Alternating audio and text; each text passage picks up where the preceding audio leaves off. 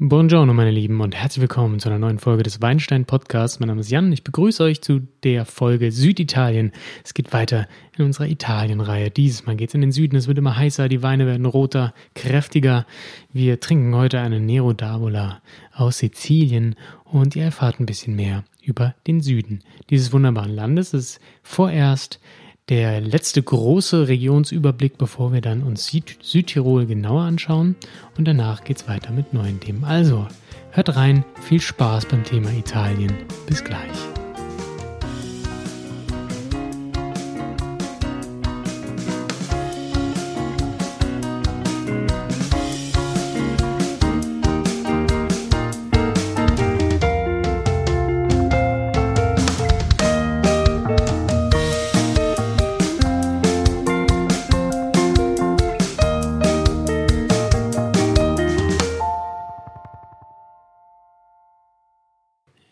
Also wir haben gelernt in Norditalien wunderbare Weißweine.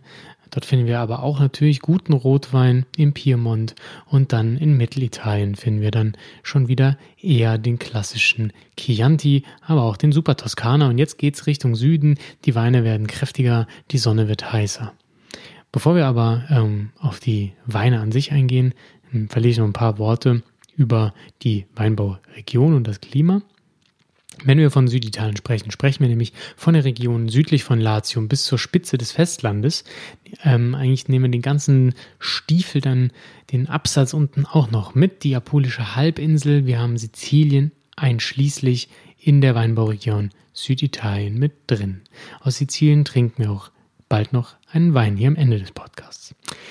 Zum Klima kann man sagen, es wird immer heißer, trockener. Im Landesinneren ist es wirklich fast unerträglich heiß, ähm, speziell in Sizilien, das ähm, mit der Spitze sogar ähm, ja, von afrikanischen Winden sehr beeinflusst wird von der Hitze von dort, ähm, liegt tiefer als Tunesien, als Tunis und ähm, somit haben wir da wirklich sehr viel Hitze.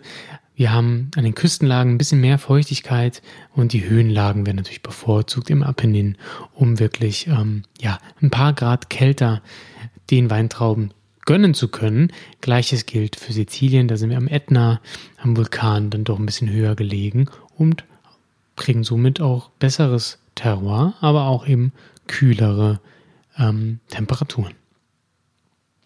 Der Weinbau in Apulien und in Sizilien ist besonders, wenn wir über Süditalien sprechen, denn hier haben wir eine sehr, sehr große Landwirtschaft. Aufgrund der Hitze und der vor allem des flachen Landes in Apulien ist ähm, eine Mechanisierung sehr gut möglich und somit haben wir dort wirklich einen sehr großen, florierenden Weinbau. Auch in Sizilien ist ein riesiger Weinproduzent, ähm, meist jedoch für Verschnittweine und zum Export da hier einfach ja ganz normale Landwirtschaft mit Trauben eben betrieben wird. Und ähm, nichtsdestotrotz gibt es einige Winzer, einige viele Winzer, die auch hervorragenden Trinkwein hier herstellen möchten. Früher hatten wir Buschreben äh, im Süden Italiens, um die, ja, die Beeren vor der Sonne zu schützen. Heute haben wir eine Kordon- und Drahterziehung. Das Ganze ist natürlich etwas modernisiert worden und äh, das Laubdach befindet sich so am Draht, um die Bären vor der Sonne zu schützen. Wir haben vor allem im Flachland Apuliens eine relativ hohe Mechanisierung. Bevor wir aber nur über Apulien, Sizilien etc. sprechen, die beiden wirklich ähm, sehr großen und sehr produktionsstarken Weinbauregionen im Süden, gehen wir mal auf Kampanien ein. Kampanien hat die meisten DUCGs in Süditalien. Wir haben hier nämlich eine sehr vielseitige Landschaft, was dazu führt, dass wir in der Weinbauregion auch sehr vielseitige ähm, ja, Subregionen haben, Mikroklimata und eben auch ganz unterschiedliche Geografie. Wir haben viele Weißweinsorten, viele Rotweinsorten gedeihen hier. Italien ist sowieso sehr bekannt für seine autochthonen Rebsorten. Wenn wir aber zwei wirklich hervorheben wollen, und das möchte ich für euch in diesem Podcast, damit ihr beim Weinkauf nicht ganz so blöd dasteht wie äh, zuvor, denn das ist das Ziel des Podcasts, dass wir hier ein bisschen was über Wein lernen, das uns auch beim Weinkaufen ein bisschen voranbringt. Da wären zu nennen bei den Weißweinen der Fiano und der Greco. Das sind so die beiden Weißweinsorten in Kampanien, die es wirklich in sich haben, die hervorragende, hochqualitative Weine hervorbringen. Da wären vor allem zu nennen die DOCG Fiano di Avellino, das ist ja die DOCG, die eigentlich ähm, mit die besten Fianos herstellt. DOCG heißt einfach Entschuldigung, Denominazione di Origine Controllata e Garantita. Ähm, also ja, kontrollierte und garantierte Ursprungsbezeichnung. Also ähm, die Region hat sehr strikte Vorschriften, was ihren Anbau und Verarbeitung des Weines geht, äh, angeht. Ähm, der Fiano ist ein Wein, der hat so eine mittlere Säure, aber einen sehr, sehr vollen, intensiven Körper. Wir haben hier Steinobst, Melonenaroma, Mango. Das Ganze wird sehr tropisch und eben auch intensiv. Wenn er ein bisschen reift, was er normalerweise nicht tut, denn er wird eher für den schnellen Genuss erzeugt, haben wir so Wachs- und Honigaromen, aber wie gesagt, selten wird der Wein zur langen Lagerung gemacht.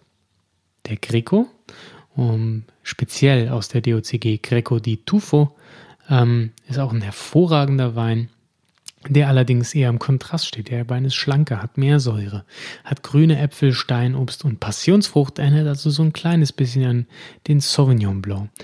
Äh, hier wird auch mit Hefesatz aufrühren ein wenig gearbeitet, sodass die Hefe, die sich absetzt, wenn sie abstirbt, ein bisschen aufgerührt wird, um durch Eiweiße etc. den Wein ein wenig cremiger zu machen. Das geschieht auch beim Greco gerne mal. Und ja, macht auch sehr schöne Weine, spezielle speziell DOCG Greco di Tufo sollte man darauf achten, wenn man es auf der Flasche sieht. Zuschlagen, super, super Weine. Rotwein ähm, in Kampagnen auch nicht ohne mh, hm, Prestige. Also der Alianico ist wirklich ein hervorragender Rotwein. Ganz, ganz tolle Sorte. Viel Säure und Tannin. Sehr, sehr dunkle Farbe. Schwarze Früchte. Ähm, bei Lagerungen haben wir hier Wald und Erd. Aromen durch ähm, die Reife. Und die DOCG Taurasi ist diejenige, die man auf dem Schirm haben sollte, wenn man aus Kampanien guten Algianico trinken möchte. Ähm, der Wein hat sogar so viel Säure meistens, bildet er aus, dass er ja, im biologischen Säureabbau richtig zu kämpfen hat. Also bei Rotwein wird der biologische Säureabbau meist ähm, von alleine oder ich sag mal mh, mm, ohne großes Aufhebens ähm, vollzogen. Das heißt, dass die Apfelsäure hier in, ähm, in Milchsäure umgewandelt wird. Einfach ein bisschen cremiger wird, nicht so spritzig und mehr Textur erhält. Jo, genau. Also das ist eigentlich so ein Prozess, der normalerweise immer stattfindet bei der Rotweingewinnung. Allerdings hat der ähm, Aglianico so viel Säure, dass man äh, gerade die biologischen Säureabbau sehr stark vorantreiben muss. Mhm. Der erreift oft erst im November richtig aus, der Wein, hat, ist also relativ anspruchsvoll für den Winzer. Ja, macht aber wirklich sehr hervorragende Weine. Tannin stark, schwarze, dunkle Frucht, wirklich sehr schwer, komplex. Die nächste Weinbauregion, die wir uns anschauen, verdient nicht so viele Worte, ist aber im Komplex Süditalien dann doch nicht unerwähnt zu lassen. Und zwar im Süden Kampaniens finden wir die Basilicata. Ähm, hier wird Wein bis zu 900 Meter hoch angebaut, ähm, um eben vor der Hitze zu schützen. Rund um den erloschenen Vulkan Monte Vulture gibt es sehr, sehr gute Weine, die DOC Aglianico de Vulture Ture sei hier erwähnt. Ähm, hier kriegen wir auch guten Aglianico, wenn wir schon davon sprechen, und zwar etwas günstiger als in Taurasi. Ja, das macht's cool ähm, als günstige Alternative, wenn man mal vielleicht nicht so viel Geld hinlegen möchte.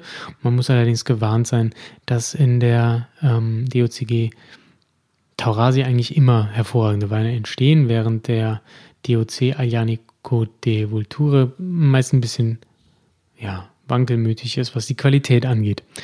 Da muss man dann schon ein bisschen genauer hinschauen. Ostküste Kalabriens würde ich dann noch kurz dazwischen schieben. Hier finden wir nämlich den Chiro wieder. Ähm, besonders beliebt der Chiro aus der roten Galloppo-Traube.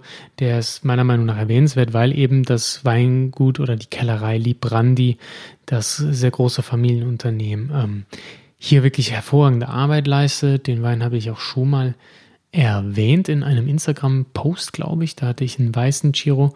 Ähm, relativ günstiger, aber sehr spannender Wein, ja. Sehr blumig, bisschen rund. Ähm, trotzdem eine, eine, elegante Frische dabei für relativ schmales Geld. Und Librandi ist wirklich ein ja, sehr renommierter Hersteller. Und setzt sich vor allem für die Rettung einheimischer Rebsorten ein, was es besonders interessant macht, meiner Meinung nach. Und äh, da gebührt der Respekt natürlich den Winzern, dass sie diese Aufgabe sich auf die Fahnen schreiben.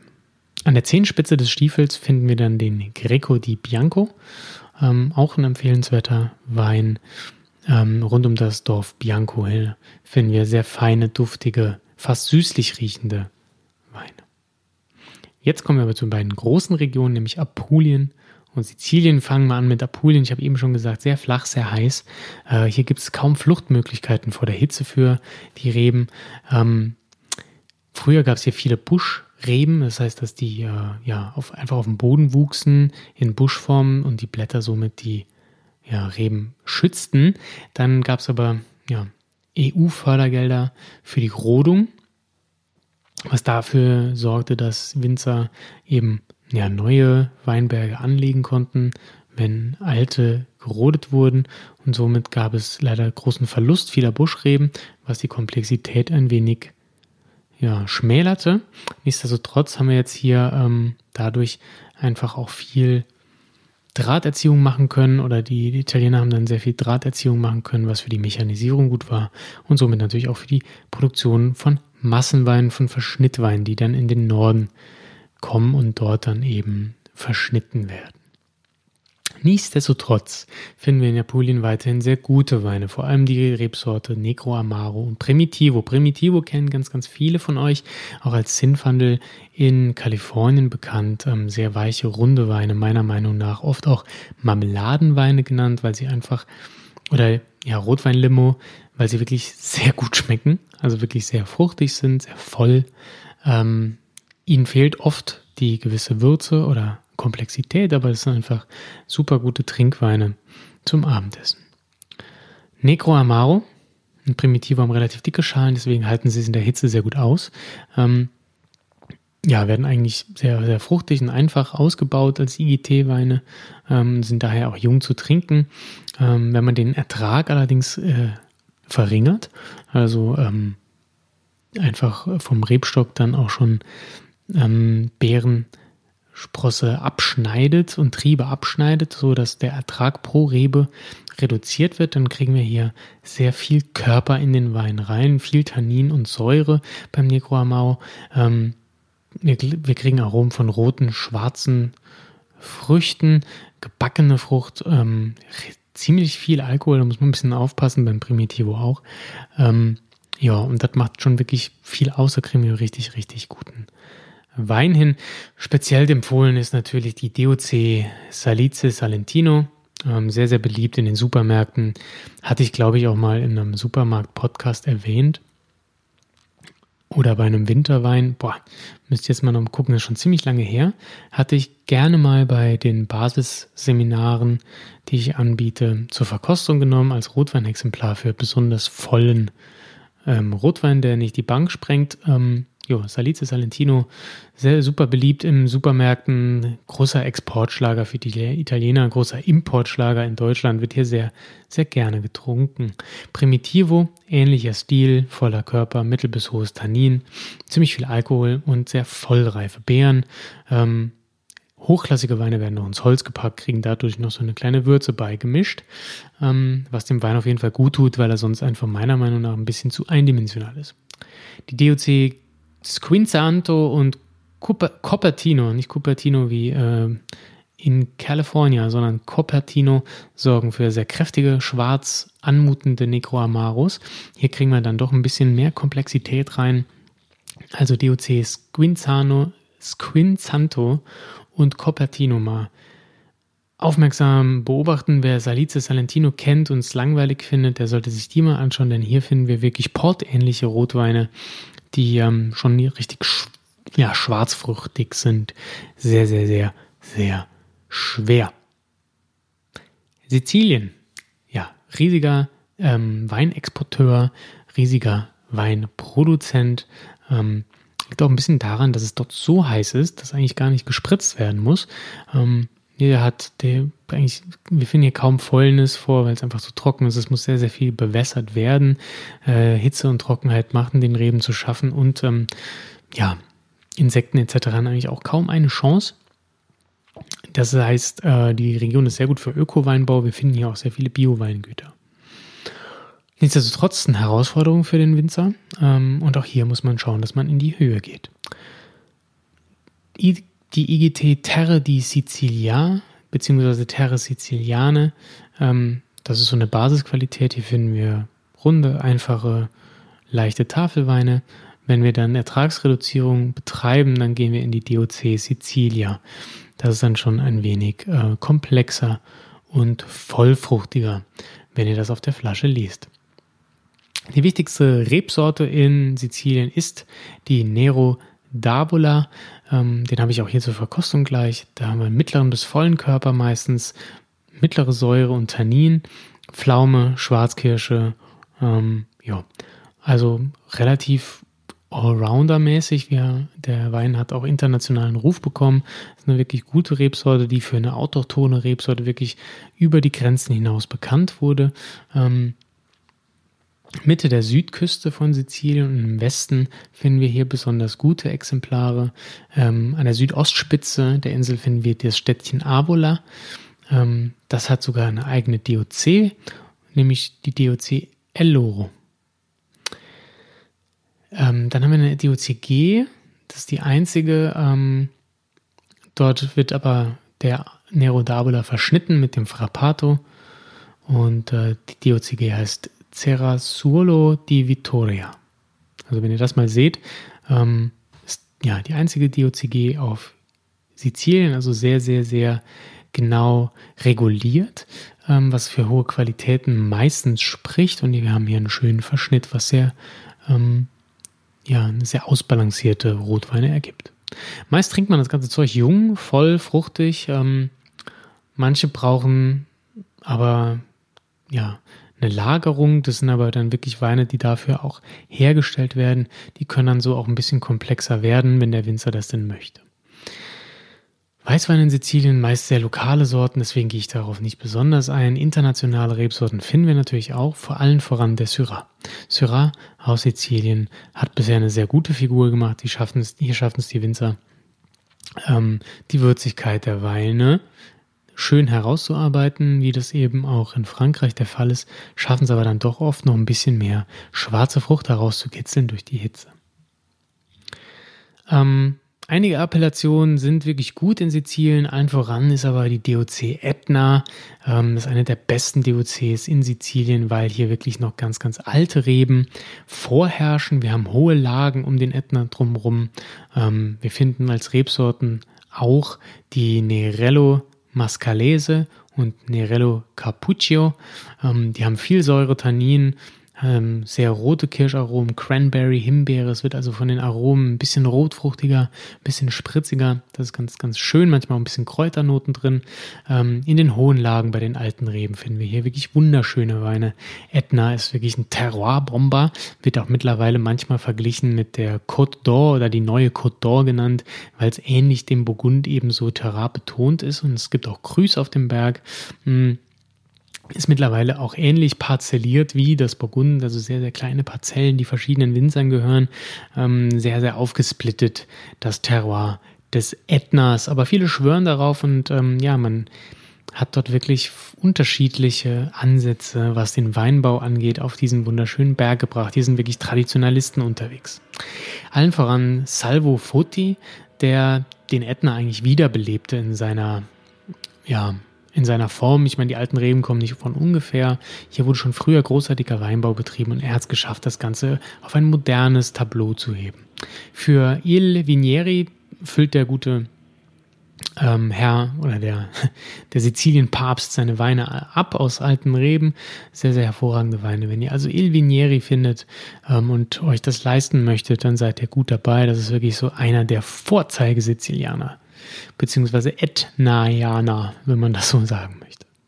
Auch viele neue Investoren sind am Etna. Ich würde sagen, wenn ihr vom Etna kauft, macht ihr wenig falsch. Ähm, wirklich hervorragende Weine, allerdings äh, auch sehr unterschiedliche Weine. Das macht ihn sehr, sehr spannend.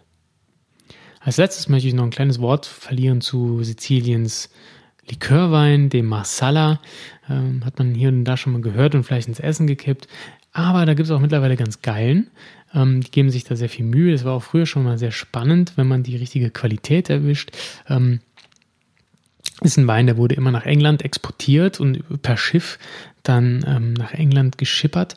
Das hat natürlich eine Weile gedauert von Sizilien aus und deswegen sind die Weine meist durch ständigen ja, Wechsel von, von heiß und kalt. Ne? Also in so einem Schiff wird es ja dann doch sehr warm, wenn die Sonne drauf scheint. Ihr müsst euch diese alten Kutter vorstellen, so richtige Holzschiffe. Ähm, plus dann das Meerwasser, das vielleicht eindringt und äh, aber vor allem das, die Bewegung und äh, der Temperaturwechsel haben die Weine wirklich sehr schnell oxidieren lassen und da ganz funkige ähm, Aromen rausgekitzelt. Heute ist das natürlich alles nicht mehr ganz so. Nichtsdestotrotz äh, wird auch hier noch gesprittet manchmal. Die ganz hohen Qualitäten, da wird kein Alkohol zugesprittet. Ähm, und deswegen sind die Qualitäten meist dann doch noch ein bisschen besser. Ja, jetzt kommen wir dann zum Verkostungsteil des Podcasts. Wir trinken einen Nero d'Avola aus Sizilien und zwar aus der DOC Sicilia. Ähm, das habe ich ja vorhin schon erwähnt. Das ist die DOC, die dann die besseren Qualitäten liefert, ähm, im Gegensatz zur IGT, was dann eher so Tafelweinqualität ist. Der Wein ist von Sibiliana, nennt sich Eugenes und ist Nero d'Avola aus dem Jahr 2016. Schauen wir mal, was der so im Glas kann.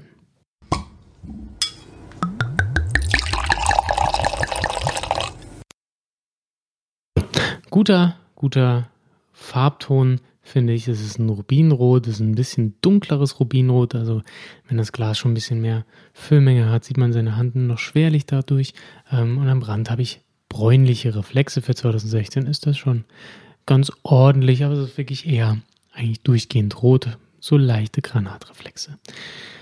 Ja, aber viel spannender, wie riecht er denn? Ja, in der Nase versprüht der Wein ähm, Aromen von schwarzer Kirsche. Ich habe ein bisschen Cassis in der Nase und äh, Pflaume. Aber ich finde, das ist so eine ja, Backpflaume. Das ist eher wie so was so ein Pflaumenkuchen. Da ist so ein bisschen Zimt mit bei. Genau, und die Pflaume ist einfach schon ein bisschen vollreifer, gebacken. Ja, also als wäre so die Haut schon so ein bisschen angeröstet. So riecht das. Ähm, sehr, sehr intensiv. Und äh, vielversprechend. Ich habe jetzt wenig Würzaromen, vielleicht so eine leichte Tabaknote, wenn man ja so von weiter weg dran riecht. Ähm, auf jeden Fall sehr interessant und sehr intensiv. Hm, Intensität ist also eher so mittel plus, würde ich sagen. Also nicht so super vollmundig wie so mancher ähm, Holzwein, aber schon ziemlich, ziemlich intensiv. Ähm, schauen wir mal, was er am Gaumen kann. Jo, am Gaumen, spricht eigentlich genau das aus, was wir vorhin in der allgemeinen Besprechung zum Nero d'Avola gesagt haben. Der Wein ist ähm, sehr sauer, also hat eine sehr, sehr hohe Säure, mh, hm, mittleres Tannin. Ähm, also ist nicht so, wenn dann ist das Tannin schon ein bisschen weicher, aber trotzdem vorhanden, adstringierend, aber nicht zu super staubtrocken. Ähm, die Aromen schmecke ich genauso wieder. Schwarze Kirsche ist wieder völlig da. Die Pflaume mit dem Zimt, das kommt sehr stark hervor. Der Tabak ist eigentlich weg. Ich habe eigentlich vor allen Dingen schwarze Fruchtaromen. Ist wirklich sehr, sehr dunkel. Was ganz interessant ist, wenn wir uns die anderen Rotweine der Italienreihe anschauen, dann sticht der hier durch deine schwarzen Fruchtaromen und die Cassis-Note doch deutlich hervor. Ja, alles in allem ist das für mich ein super Wein. Um die 9 Euro kann man eigentlich nichts sagen. Ich habe den bei Belvini bestellt. Ähm, keine Werbung jetzt, ich kriege dafür nichts. Nur so, wo ihr den beziehen könnt. Aber viele Online-Shops haben den. Der eine oder andere Supermarkt auch. Ist jetzt nichts, was man unbedingt zum Weinhändler gehen sollte. So besonders ist er nicht. Wie gesagt, 8,50 Euro, kostet das Ding. Ähm, ja, lohnt sich definitiv mal zu trinken, zu kräftigerem Essen. Ich denke da natürlich automatisch an Wild, weil jetzt die Herbstzeit irgendwie angebrochen ist. Ähm, ähm, Kumpel von mir hat mich auch schon gefragt, ob ich, ähm, der ist Jäger, ob ich Wild kaufen möchte. Und dann denke ich dann natürlich auch gleich an die passende Weinkombi. Dazu wird der jetzt zum Beispiel ganz gut passen.